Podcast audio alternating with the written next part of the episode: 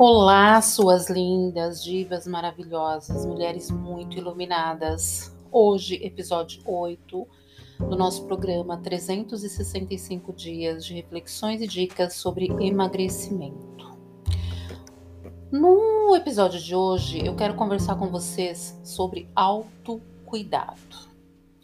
Normalmente, nós temos a tendência natural de cuidar de tudo e de todos fazer o que a gente pode e o que a gente não pode para agradar pai, mãe, filhos, companheiro, ou seja lá mais quem apareça pelo caminho te pedindo é, ajuda e sempre ficando em segundo plano. O emagrecimento, ele não acontece de um dia para o outro, de uma hora para outra, de um momento para o outro, de um processo para o outro. Ele é uma consequência de situações que vão acontecendo ao longo da nossa jornada e que depois de um tempo a gente se olha no espelho e fala: "Meu Deus, o que é isso?", né? Mas isso não veio acontecendo de ontem para hoje. A gente dormiu magrinha e acordou obesa ou com um pouco de excesso de peso. As coisas foram acontecendo, né, sem que nós percebêssemos. Por quê? Porque a gente não estava se olhando. A gente está olhando para o outro, para o externo. A gente está falando sim para o outro e não para a gente. Então, nós não estamos nos cuidando, né? Esse autocuidado, essa responsabilidade que só cabe a nós. E muitas vezes a gente quer transferir para uma outra pessoa. A gente quer entregar nas mãos dele, né? É, seja de um companheiro, seja da mãe, seja de uma amiga. A gente entregar a nossa respon a, a responsabilidade que só cabe a nós, que é o nosso autocuidado. Quando a gente se olha no espelho mesmo, se olha e se enxerga, basta apenas se olhar. Normalmente, quando nós estamos acima do peso, a tendência natural é olhar só do pescoço para cima.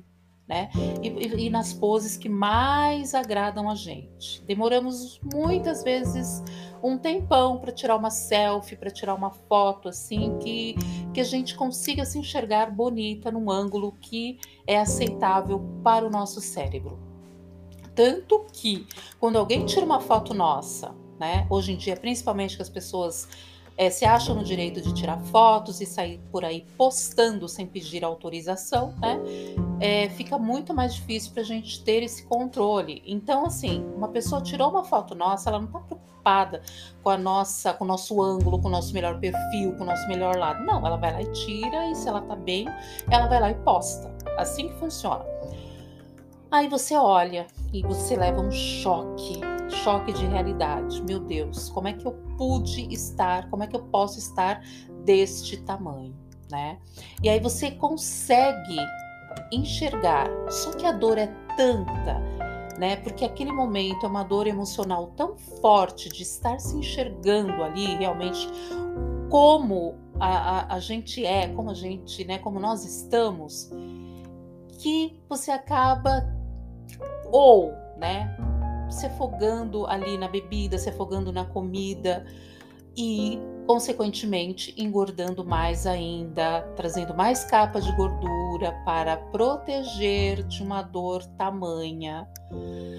É, então, a reflexão que eu trago no dia de hoje é a seguinte: se olha, mas vai com carinho, sem autocrítica, é, sem ficar na cobrança, sem olhar é, de uma forma maldosa com você mesma. Se olhe com carinho.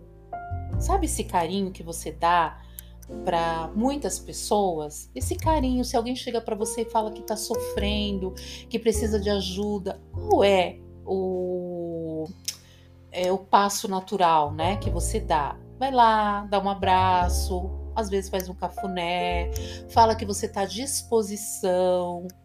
Então, só que nesse caso vai ser assim, você vai olhar e vai se dar este carinho que você doa para o outro. vai olhar no espelho, vai se analisar sem roupa, né? Ou nua, ou de lingerie, mas com o mínimo possível de roupa, vira de costas, vira de frente, observa, né, que partes mais estão te incomodando do seu corpo, observa que partes você gosta, observa o seu olhar, mas não é um olhar de crítica, é um olhar de amor. Isso é um alto amor, é se dar amor. Toda construção, toda reforma, todo movimento para o novo, para o, a reconstrução, né, de, de uma nova você se dá a partir desse momento, quando você começa a se olhar com carinho e aceita o que aconteceu, porque só você sabe das suas dores, só você sabe aquilo que você já passou, só você sabe aquilo que você aguenta, só você sabe aquilo que você já aguentou. Por mais que cheguem para você e fala, eu te entendo. Ok, tá tudo bem, ela te entende, mas ela não sabe o que vai no fundo da sua alma, porque ela precisaria ser você, ter passado por todas as suas situações, os seus perrengues, né? Para entender 100% quem exatamente é você e qual é a sua dor. Então, primeiro passo, se olha com esse carinho que você dedica ao outro, dedique a você nesse momento.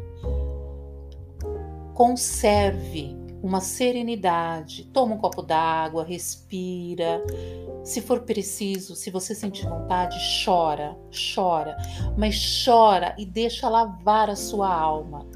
Deixa emergir, as coisas vão emergir, deixa, deixa. Sabe? Se quiser socar o travesseiro, se quiser gritar, faça aquilo que você está segurando há tanto tempo e não aguenta mais. Então é isso. Fiquem com Deus. Que Deus te abençoe infinitamente, porque você nasceu para ser feliz. Você é iluminada. Você não merece ser infeliz. O, o tom natural para a sua vida é o tom da felicidade plena. Um beijo, fiquem com Deus e até amanhã.